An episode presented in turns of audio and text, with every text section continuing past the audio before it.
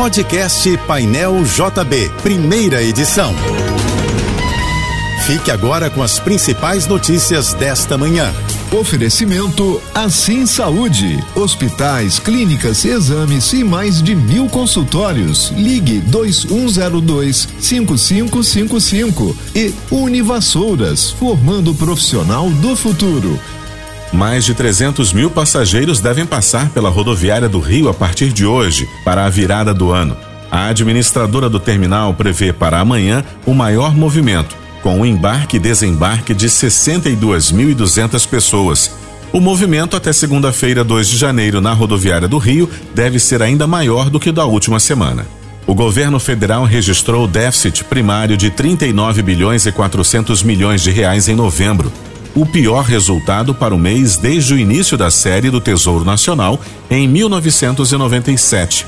Entre janeiro e novembro, o déficit atingiu 114 bilhões e 600 milhões de reais. O mau resultado já era esperado pelo mercado. O déficit registrado é decorrência dos pagamentos extraordinários para estados e municípios previstos na Lei Complementar 201, que trata das compensações devidas pela União. A Confederação Nacional dos Municípios estima em 4 bilhões 330 milhões de reais o impacto do novo salário mínimo nacional no cofre das prefeituras.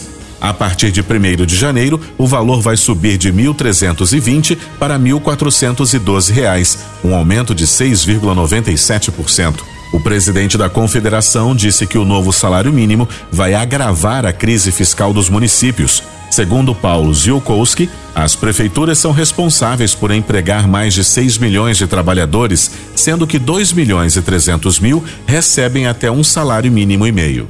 Bernardinho está de volta ao comando da seleção brasileira masculina de vôlei. O treinador já havia ocupado o cargo de técnico da equipe por 16 anos, de 2001 a 2017, após conquistar o ouro olímpico na Rio 2016. Convidado em setembro para ser coordenador de seleções masculinas, ele acabou aceitando o convite da Confederação Brasileira de Vôlei para acumular os dois cargos, após o pedido de demissão de Renan Dalzotto em outubro. Bernardinho também acertou que não deixará a função de técnico da equipe feminina do Flamengo para comandar a seleção brasileira masculina de vôlei.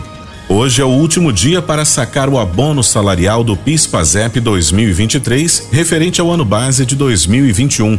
Após esse prazo, as parcelas não pagas serão devolvidas ao Fundo de Amparo ao Trabalhador. Nesse caso, ainda será possível recuperar o dinheiro, mas o processo passa a ser feito pelos canais do Ministério do Trabalho. O valor máximo do abono é de um salário mínimo. É possível saber quem tem direito a receber.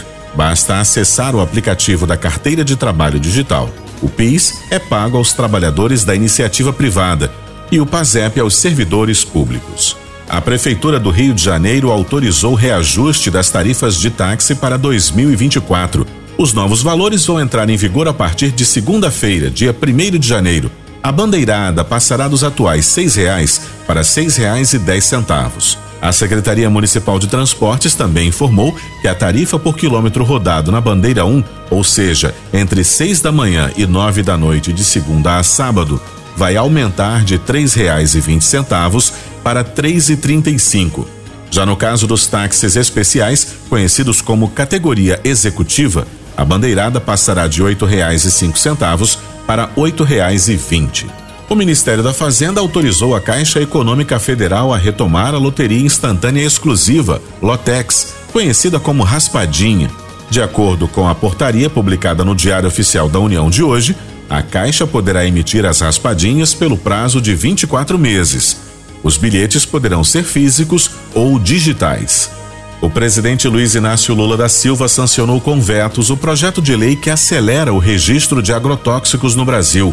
Depois de 24 anos tramitando no Congresso Nacional, o texto foi aprovado no Senado em novembro.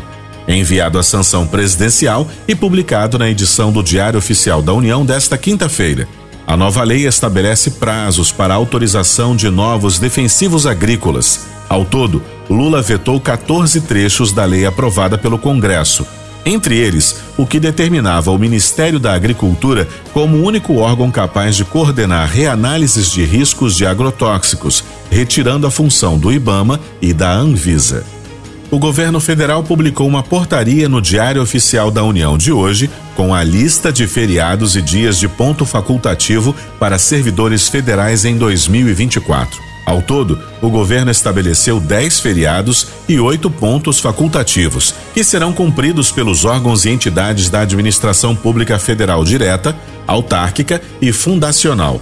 Em comparação com a lista publicada para este ano de 2023, houve acréscimo de um feriado e três pontos facultativos. Confira a lista divulgada pelo governo para o próximo ano em nosso site jb.fm.